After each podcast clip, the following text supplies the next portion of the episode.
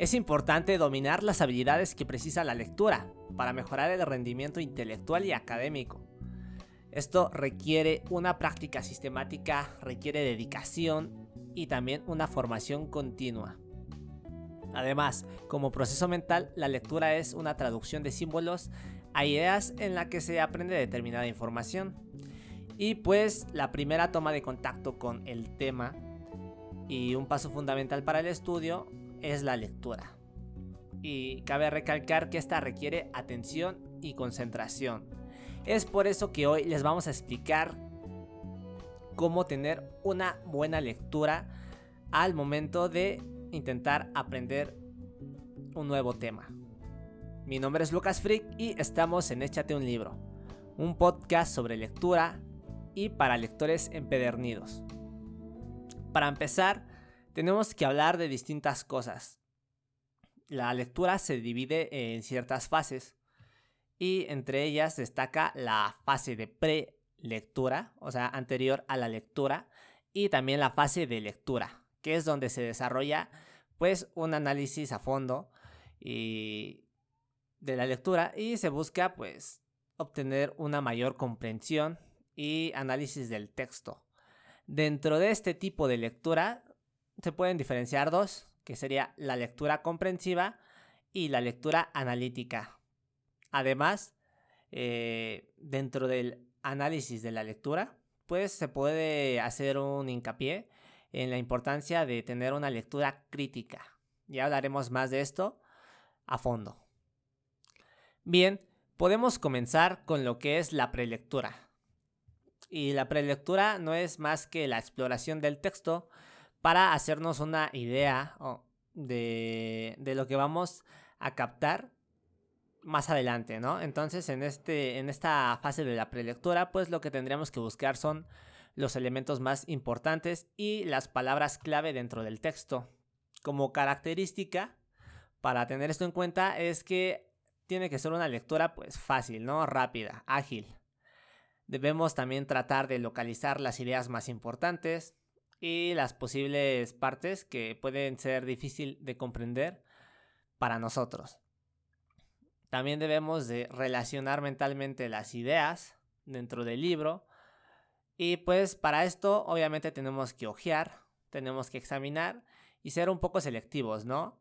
Estos selectivos, ahorita lo explico. Y además cabe recalcar que este tipo de lectura, de la prelectura, como es muy rápida, es ágil y simplemente estamos viendo las palabras clave, pues conlleva tener una capacidad de memoria, pues en la visión general, ¿no? lo que puede ser pues, una, una ojeada. Y pues para examinar rápidamente un texto, para hacer la prelectura, pues son importantes los siguientes elementos a tomar en cuenta, que sería el título del texto o el libro, en su caso. Pues si queremos darnos leer un libro sobre cocina, obviamente deberíamos de buscar dentro del título, pues que, que se trate sobre la cocina, ¿no? Además de esto deberíamos de ojear el índice, que pues eh, con estos pues ya nos podemos aventurar un poco a lo que va a venir dentro del libro, al contenido. Además también podemos buscar los subtítulos dentro de cada capítulo, podemos ver los capítulos, qué, qué nombre tienen, qué apartado, eh, cuánto tienen. Además en muchos libros que son libros de no ficción, que pues, son generalmente libros para ayudarte a saber algo, de historia, libros de cocina, libros de psicología, libros sobre cómo hacer ciertas cosas o aprender ciertas habilidades, pues generalmente hay frases que suelen estar resaltadas, ¿no? Ya sea en negritas o en cursivas. Además, pues en, caso, en el caso de libros de historia, pues generalmente las fechas suelen venir así resaltadas también, o los hechos importantes. También deberíamos ojear los esquemas que vienen dentro de ciertas páginas, ya que pues eh, están hechos para ayudarnos a aprender y a entender más el tema. Y es importante, no todos los libros lo tienen, no todos los textos, pero en su mayoría muchos textos o libros tienen ilustraciones, ilustraciones para ayudarnos a comprender los temas. Una vez que conocemos lo que es la, la prelectura, pues podemos pasar con la fase de la lectura, ¿no? pero para ello tenemos que explicar lo que es la, comprensión, la comprensión lectora, o sea, la lectura comprensiva. Entonces, una vez que sabemos lo que es la, la prelectura, una vez que sabemos lo que es la prelectura, podemos pasar a la fase de la comprensión lectora. En este caso, pues estamos hablando de la lectura comprensiva, ¿no? Y en esta el lector debe ser capaz de realizar la lectura, pues con una disposición, ¿vale? Una disposición porque requiere concentración, sobre todo para comprender el, contenido del texto o del libro o del escrito. Y dentro de las características y habilidades que se requieren para llevar a cabo la lectura comprensiva, es lo, que se espera también, es que se espera que comprendemos las ideas y, y seamos capaces de relacionarlas entre ellas. Si el texto es extenso, es difícil o es un poco incomprensible, pues se puede leer por apartados, ¿vale? Se puede ir leyendo muy poco a poco. Además, pues obviamente si es un libro sobre sobre cómo aprender a hacer cierta cierta cosa o cierta habilidad, pues se puede leer secuencialmente, ¿no? O sea, empiezas en el título, pasas al capítulo, pasas al subtítulo y vas leyendo cada, cada apartado de la lectura en, en su totalidad. Además, para llevar a cabo la lectura comprensiva, es importante buscar los significados de las palabras que no conozcamos de las desconocidas. Entonces, tener un diccionario a la mano o un celular o una computadora, cualquier cosa que tenga acceso a internet, con eso ya podrías buscar la definición de cualquier palabra. Hay libros electrónicos, como puede ser un Kindle de Amazon, que ya tienen diccionario incluido. Entonces, eso también es muy bueno porque pues si desconoces una palabra, puedes pulsar sobre ella y buscarla y ya el libro te da las opciones, de lo que viene dentro de su diccionario, te da la definición o incluso también pues te da la definición de internet, la búsqueda en internet. Eh, es importante tratar de responder también a las dudas que se plantean durante la prelectura, ¿no? Lo que esperamos leer en la prelectura, por lo que decidimos leer el texto o leer el libro, pues es porque vimos en la prelectura que contiene información que nos es útil para nosotros, ¿no? Quizá yo quiero aprender cómo hacer una ensalada de manzana y pues en el libro sobre cocina pues ahí viene, entonces debería tratar de responder a mi duda de cómo hacer eh, la ensalada de manzana. También, muy importante para la memorización, es el formar imágenes mentales eh, del contenido. Para esto es importante ver si el libro tiene esquemas, pues eso ya es una gran ayuda pero si no, también puedes realizarlas por, ti mismo. Esto, este tipo de lectura, estamos hablando de una lectura para una lectura comprensiva, ¿vale? No simplemente leer rápido, no. Estamos hablando cómo tiene que ser una buena lectura para comprender y entender completamente un texto, para aprender pues. Y hacer analogías o comparaciones con la realidad también es otra forma de comprender muy bien el texto. Puedes relacionar el cerebro aprende muy fácil relacionando cosas. Y pues este sería lo que es la comprensión lectora, ¿vale? Cabe recalcar que es importante leer de forma pausada, comprendiendo perfectamente los párrafos. Y pues el uso del diccionario es importante en esta, en esta fase de la lectura que sería la lectura comprensiva. Esta puede ser la... pues el tipo de lectura que uno espera tener cuando quiere aprender algo, ¿no? Si estás leyendo simplemente una novela o algo así, pues este tipo de lectura no es como que como tal lo que tú deberías de utilizar. Pero pues siempre que lees algo deberías utilizar un diccionario porque siempre hay frases o palabras que uno no llega a entender del todo. Bien, pasamos con lo que es la lectura analítica. La, la, lectura analítica va un paso más de lo que es la lectura comprensiva porque en esta se profundiza en el texto, lo desentrañamos eh, palabra por palabra, frase por frase, párrafo por párrafo, y pues es una lectura que nos permite investigar el significado de conceptos desconocidos, podemos subrayar, anotar lo importante, reflexionar sobre lo que creíamos cómo se resolvían las cosas y cómo realmente se resuelven. Eh, y pues podemos darle significado a, o sentido o estructura al texto, ¿no? Entonces, esta, esta es una fase más analítica. La, la, lectura analítica, obviamente por su nombre, pues es analítica. Es una como muy detallada, muy minuciosa.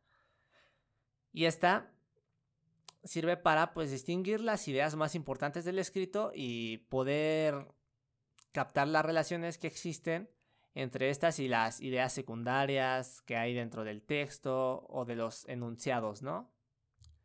Y pues este tipo de lectura obviamente como es muy minuciosa se hace paso a paso. Para llevar a cabo este tipo de lectura, la lectura analítica, es importante tener lectura crítica también. Y la lectura crítica, pues hay varias definiciones, ¿no? Dependiendo del autor, dependiendo de quién la esté... de quién dé la definición, pero pues podríamos dar dos. La primera dice, y cito textualmente, el proceso de hacer juicios en la lectura, evaluar la relevancia y la idoneidad de lo que se lee. Y la segunda definición dice, un acto de lectura que utiliza una actitud interrogadora, el análisis lógico y la inferencia para juzgar el valor de lo que se lee, de acuerdo a un estándar establecido. Entonces, como podemos ver, esto ya es como más minucioso. Y pues para esto se requiere una serie de, habilidades, ¿no? Ya que tienes que ser, pues, eh, es como pues es que realmente estamos criticando el texto. Es esto. Entonces deberíamos regirnos bajo ciertos parámetros o características. Y dentro de las habilidades se encuentran la de contextualizar el autor, el texto, el contexto, la época, el propósito del autor, si es que lo hay, las circunstancias donde se escribió, eh, la ideología dentro de, ese, de esa época, los hechos precedentes, eh, posibles consecuencias. Otra de ellas también es relacionar la información que nos ofrece el texto nuestros conocimientos, ¿no? Y dentro de eso adoptamos perspectivas y puntos de vista diferentes. Y pues esto es algo que realmente todos hacemos, ya que si bien cada que leemos algo, pues hay ideas con las que estamos de acuerdo e ideas con, e ideas con las que no estamos de acuerdo. Entonces lo que hacemos es adoptar distintas perspectivas y de ahí nosotros generamos un distinto punto de vista, un diferente... Ajá. Entonces, otra característica es valorar el texto teniendo en cuenta pues el tema, ¿no? De qué se trata, los argumentos, la fiabilidad de las fuentes de información, eh, la calidad del texto, el rigor y pues generalmente los libros de no ficción tienden a aportar algo, ¿no? Entonces también deberíamos de ver qué nos aporta la lectura. Otra cosa es que también es importante comparar lo escrito con otro trabajo, ¿no? Puedes leer dos libros sobre cocina y pues vas comparando y pues ya en base a todas esas perspectivas tú adoptas tu propio punto de vista. Dependiendo de los autores, vas a estar más de acuerdo con uno que con otro. Entonces, tienes que estar abierto y pues si es necesario, deberíamos nosotros establecer nuestras propias conclusiones. También es importante para llevar a cabo una lectura de forma crítica tener nosotros un pensamiento crítico. Es porque es bastante habitual eh, dejarnos influenciar pues, por nuestro pensamiento cotidiano. Eh, pensar muy, muy, ¿cómo decirlo? Muy individualmente, ¿no? muy en base a nuestros gustos, a lo que nosotros queremos y todo eso. Entonces, las características del pensamiento cotidiano, que en este caso es el individual, es que solo tienen en cuenta un punto de vista. ¿Y cuál es ese punto de vista? Pues el de nosotros. Por lo que luego es difícil construir pensamientos globales que tengan en cuenta distintas perspectivas. Por eso es importante tener un pensamiento crítico.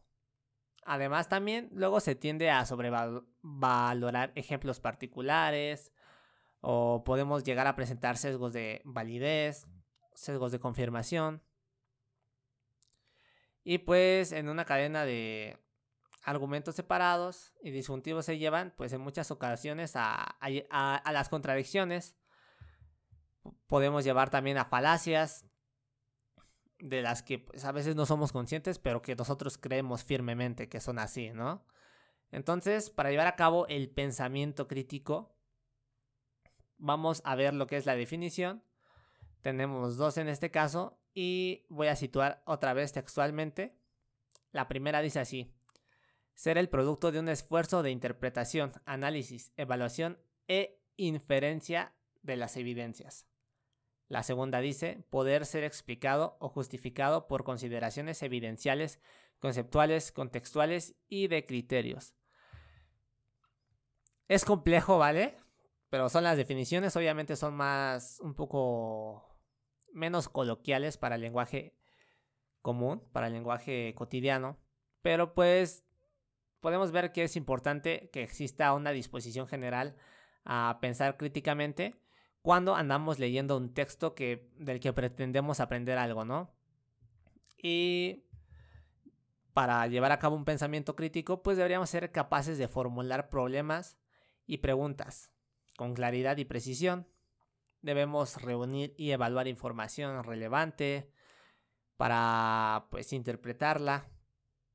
También podemos llegar a conclusiones y a soluciones razonadas que pues son sometidas obviamente a una prueba y comparadas con otros otros textos. Podemos también tener estándares relevantes, pero siempre pensando con criterio, ¿no?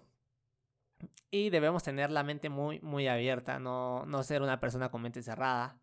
Debemos estar abierta a distintos sistemas, debemos reconocer, debemos evaluar nuestro propio pensamiento según sea necesario para pues no para no cerrarnos a la idea de de otras otras suposiciones, otras hipótesis y pues tener consecuencias prácticas. Y además debemos ser capaces de comunicar efectivamente con otros eh, ideas para solucionar problemas complejos. Entonces, pues los, los pensadores críticos aplican ciertas rutinas, ¿vale? o estándares intelectuales a diversos elementos para desarrollar ciertas destrezas. Esto quiere decir que pues aplicamos tenemos una... Nos podemos regir bajo ciertos estándares al momento de leer, ¿no? En este caso puede ser la la ¿cómo, ¿cómo decirlo? Fuentes confiables, ¿no?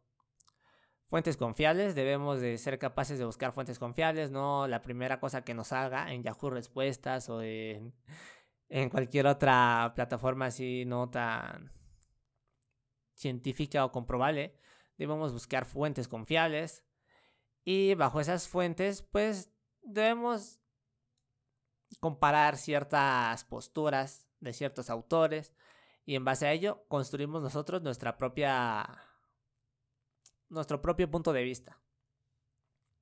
Y así se va construyendo, pero también debemos estar dispuestos a saber que nuestro punto de vista puede estar erróneo, podemos compararlo con otras personas y en base a eso, entre todos, formar un punto de vista colectivo, ¿no? Eso sería un poco el pensamiento crítico. Y bueno, después de llevar a cabo la lectura, debemos, para saber que hemos tenido una lectura eficaz, deberíamos responder las siguientes preguntas. ¿Qué significan las palabras que desconocía? Esto para ver si realmente hemos aprendido el significado de las palabras que desconocíamos, ¿no? Entonces deberíamos ver si realmente hemos sido capaces de aprender mínimo alguna nueva palabra. Deberíamos de saber cuál es la idea principal de cada párrafo. Eh, deberíamos de saber también si el texto que leemos o el libro tiene una secuencia lógica, o sea, que va por pasos o un proceso y también deberíamos ser capaces de identificar la tesis central del texto, ¿no? El objetivo en lo que se basa. También debemos de ser capaces de identificar cuáles son los argumentos que sirven de apoyo a la tesis. Debemos saber que la información del texto coincide con conocimientos que tenemos nosotros sobre el tema o con conocimientos de otros autores también sobre el tema.